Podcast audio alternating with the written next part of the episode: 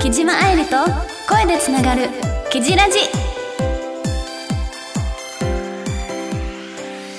皆さんはじめまして。7月からラジオクロニクルのパーソナリティを担当させていただくことになりました。キジこと木島愛理です。トークに関して大変未熟者ではありますがラジオの前のあなたに毎月心を込めて癒しと明日の活力をお届けできるようなそんな素敵な番組にしていきたいと思っております。この番組では皆様からの応援メッセージやご質問コーナーの企画案など募集しています。メールの宛先はサイトの右上にあるメッセージボタンをポチッと押してそちらに送ってください。デビュー6年目にして初の冠番組パーソナリティということで不安材料も多いのですが与えられたチャンスにしっかりと答えられるように楽しみながら精一杯トーク力を磨いていきたいと思っています。今後はリスナーさんが一生懸命考えてくれたコーナー企画も実施していきたいので私と一緒にこの番組を育てていただけたら嬉しいです。ゆくゆくはゲストさんをお招きしたいですね。長く愛される素敵な番組になるよう皆様何卒よろしくお願いいたします。お便りお待ちしております。それでは木島愛理と声でつながるキジラジどうか最後までご拝聴ください。この番組はラジオクロニクルの提供でお送りいたします。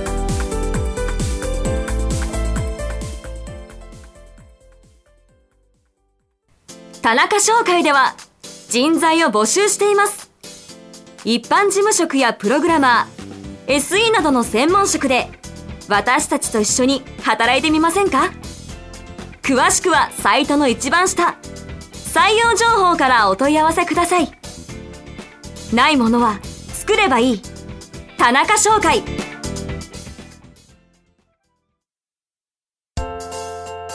君へ届けお便りメール。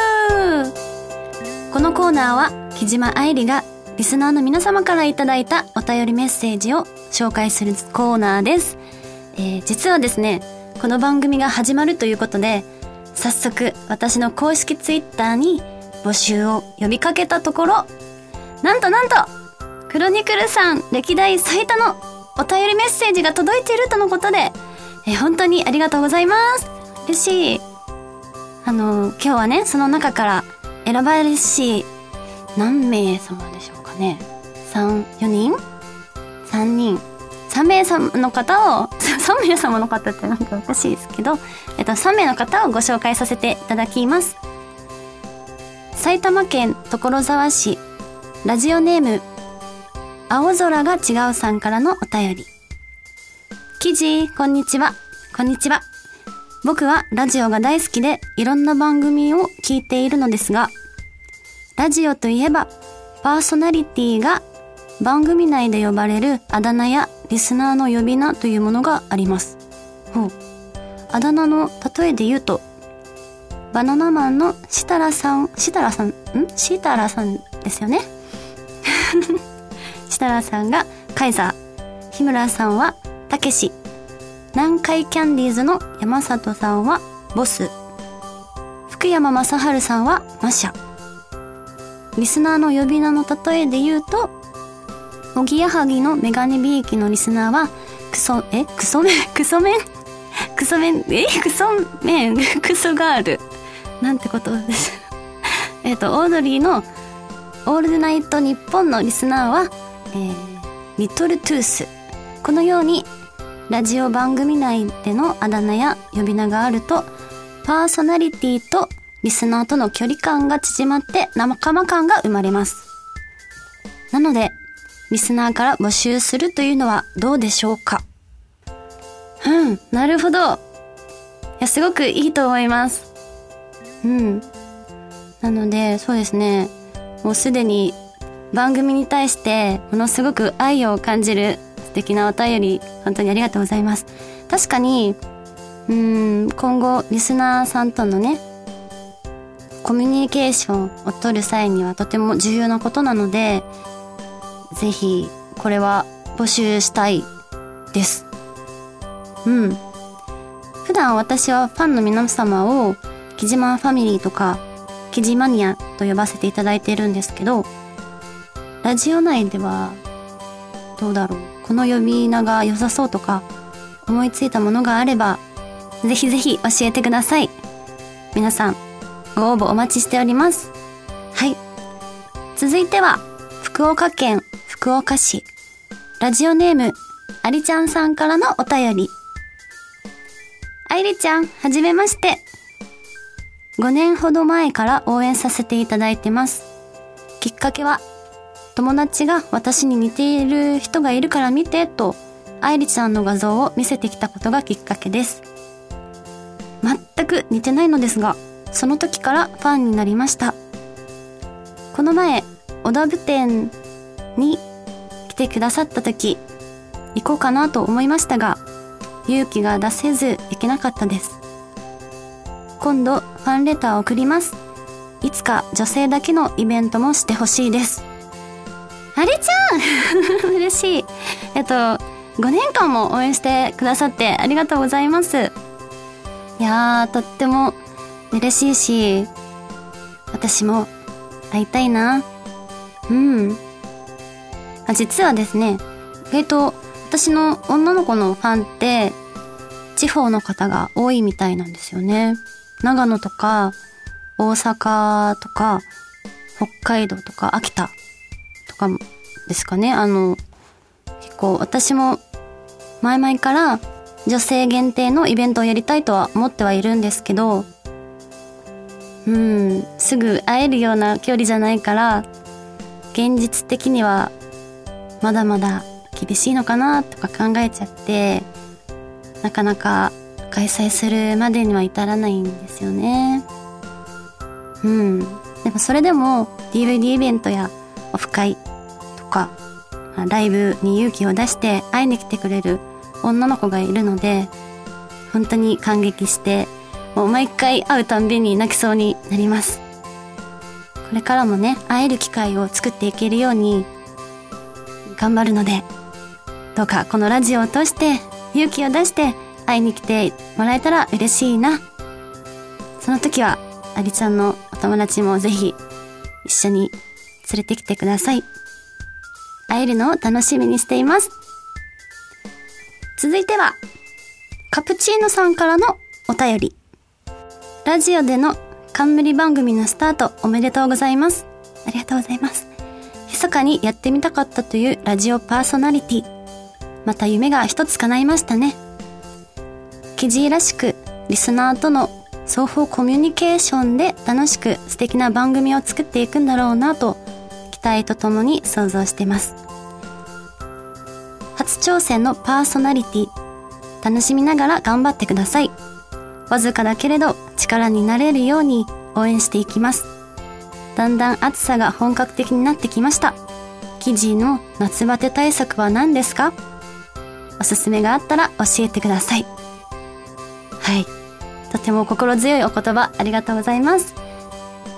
そうですね7月ということで暑いのが苦手な方にはちょっと辛い季節ですね 私は夏場でもあんまり汗をかかないタイプで暑さに関しては全然大丈夫なんですけど暑い時期のクーラーはすっごく苦手でそうですね。温度差が激しくなるすごいキンキンに冷えた移動中の車とかお店とかは苦手で一気にもう本当に弱っちゃうんですよ。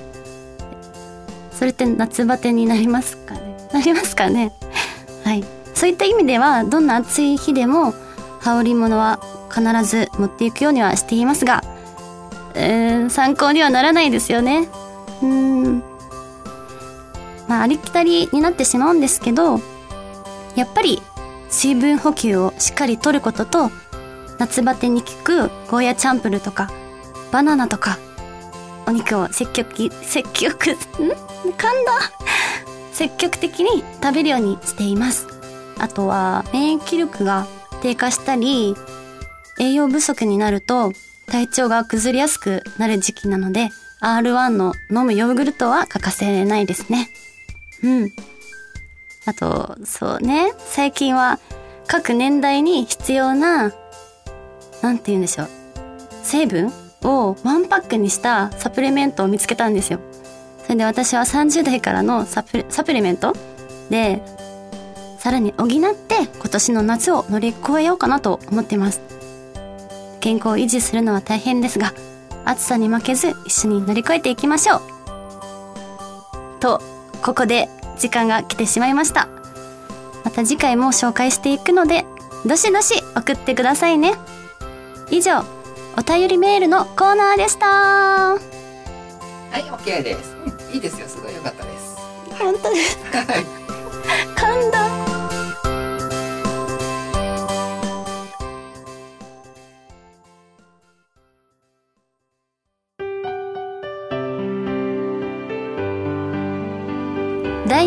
レクション。このコーナーでは木島愛理が日常生活で起きた日々の出来事や最近感じたことを振り返るコーナーです。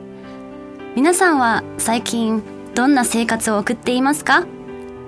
生きていれば嬉しいことや悲しいことたくさんあるかと思います。でもどうせならね笑顔があふれる幸せな日々を過ごしたいですよね。私はこの業界で活動させていただくようになって、来月の8月1日でデビュー6周年を迎えるのですが、ここ1年はびっくりするくらいずっと夢見ていたことがね、あの、一つ一つ叶っていって、生きてて幸せな瞬間がこんなにあってもいいのって思ってしまうほど素敵な出会いと環境に恵まれてるなと実感しています。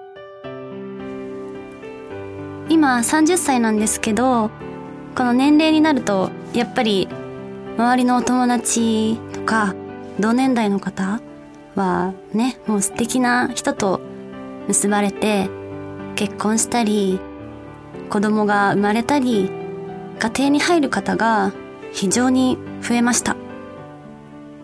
結婚っていいなって思うし羨ましいなとは思います。うん。だけど幸せの形は人それぞれだから、私は私の生き方で幸せをつかもうと思っていて、このお仕事に生きがいを、生きがい？たまにね、イントネーションがね、おかしくなる時があるんですけど、温かく見守ってください。はい。えー、生きがいをね、感じてるし、この際も一生独身でもいいやって思い始めています。うん。それぐらいたくさんの方から生きる力と幸せをもらっています。本業だけじゃなくて音楽活動で CD を出したり舞台とかドラマ映画に出たり写真展を開催したりなかなか経験できないことをさせていただけるのって本当にすごくありがたいことだし不器用なのでその分、人の何倍も努力しなくちゃいけないし、苦しい、苦しいなって思う時もある、ありますけど、でも、地道にね、頑張っていれば、報われるんだってことを、背中を押して応援してくださるファンの皆さんに教わりました。より皆さんと絆もね、深まった一年だなと感じています。今回のラジオ番組が決まった時も本当に最初は信じられなかったです。ねトークが苦手なくせに。でもねラジオラジオには出たいっていう野望はもともとあったんですけどね。なんかいいなって思ってたのでラジオ。なので今回ラジクロのねディレクターさんが私のことをマスカツ時代から知っていたらしく、ここ2年の活動も細かくツイッターとかチェックしていたらしいんです。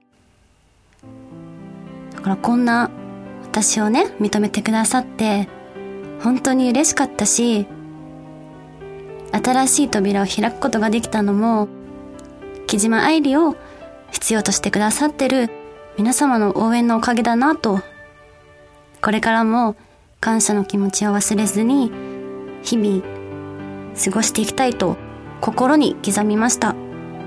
この番組を通して知ってくださったリスナーの皆様とも仲良くしていきたいので今後とも末永くお付き合いのほどよろしくお願いいたします。以上ダイアリーコレクションのコーナーでした。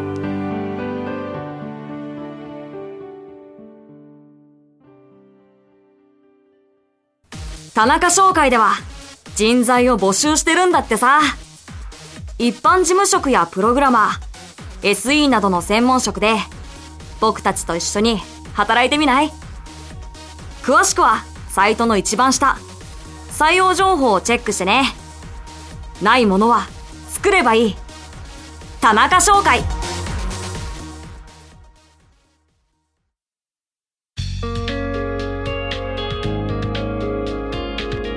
木島愛理と声でつながるキジラジ。そろそろエンディングのお時間が近づいてまいりました。初めてのパーソナリティいかがでした？ちょっと内容が真面目すぎましたかね？あのね名残惜しいのですが実は皆様とお会いできる DVD イベントやライブ活動オフ会などを定期的に行っています。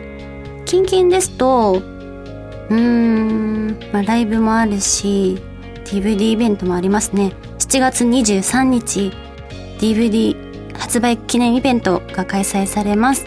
そして一番来てほしいなって思っているのが8月3日6周年オフ会が、まあ、自社イベントなんですけれども撮影会と屋形船オフ会というのをやらせていただいててあのねそれぞれ違った木島愛理の一面をお見せできるかなと思いますのでぜひぜひ気軽にご参加いただけましたら幸いです。最近のあ最近最近？うん最新の活動情報はブログやツイッターに、まあ、プライベート画像とそうですね動画とともにアップしていますのでよかったらチェックしてください。それでは最後までお聞きいただき誠にありがとうございました。ここまでのお相手はえー、緊張でドキドキで時々時々ん？時々噛んでしまう。そしてなんだ？あのー、ほらイントネーションがおかしい。木島愛理がお送りお送りしました。次回もキジラジでつながりましょう。ぶっちゅ。この番組はラジオクロニクルの提供でお送りいたします。ま間 違えた。おお送りいたしました。